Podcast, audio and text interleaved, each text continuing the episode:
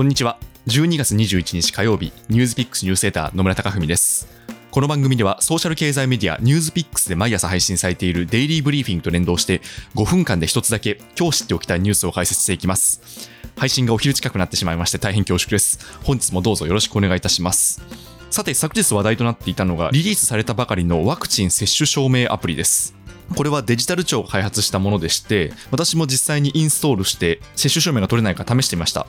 で、そうするとですね、かなり UI、UX が良くて、私は iPhone を使ってるんですけど、マイナンバーカードの読み取りとか、あとパスポートのスキャンとかもすぐに終わりまして、自治体が保管しているワクチンの接種記録も一瞬で紐付けられました。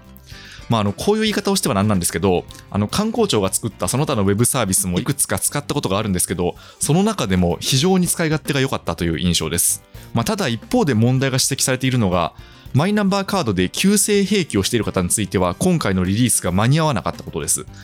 で私個人としては結構これは問題だなと思いまして、まあ、確かにシステム開発の考え方でまずは一部のユーザーを対象に素早く出していくという考え方もあるんですけどただその開発段階で何がマストの要件で何はリリース後の回収に回していいかというところに結構プロジェクトオーナーの優先度に対する価値観が出るものです。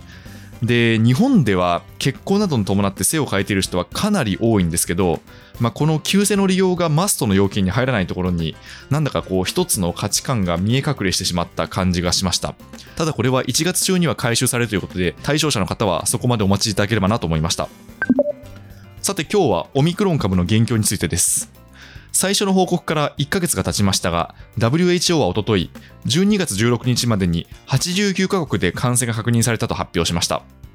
そしてデルタ株より感染拡大の速度が速く市中感染が広がる地域では1日半から3日で感染件数が倍増しているという見解を示しました重症化についてはまだ限られたデータしかないとして明確な判断は示さなかったのですがイギリスや南アフリカの入院患者数が増加し続けていることから多くの国の医療機関が急速に逼迫する恐れがあると警告しています。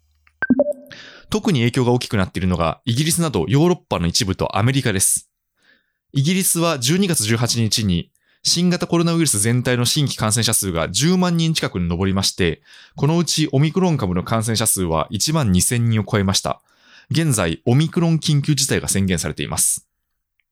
それからアメリカでも新型コロナウイルス全体の新規感染者数の7日間平均が12万6000人に上りまして、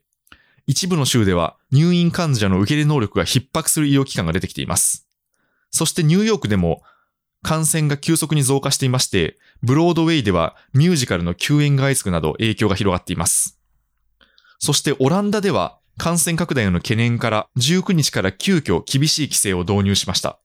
スーパーや薬局などを除くほとんどの小売店や飲食店で店内での営業が禁止されまして、自宅に招くことができる人数は原則2人まで。で、クリスマスや大晦日などは例外として4人まで認められます。こうした規制は1月14日まで続くということです。で、ワクチンに関しても新たな動きがありました。もともとオミクロン株への効果が弱いのではないかと CEO が発言していたモデルナのワクチンですが、昨日同社が発表したところによりますと、3回目の投与により、オミクロン株に対する抗体レベルが2回接種時の37倍に上昇したということです。モデルナは現在、オミクロン株に特化したワクチンの開発を進めています。で、その特化したワクチンの開発自体は今後も続けていくんですが、今回の実験結果によって、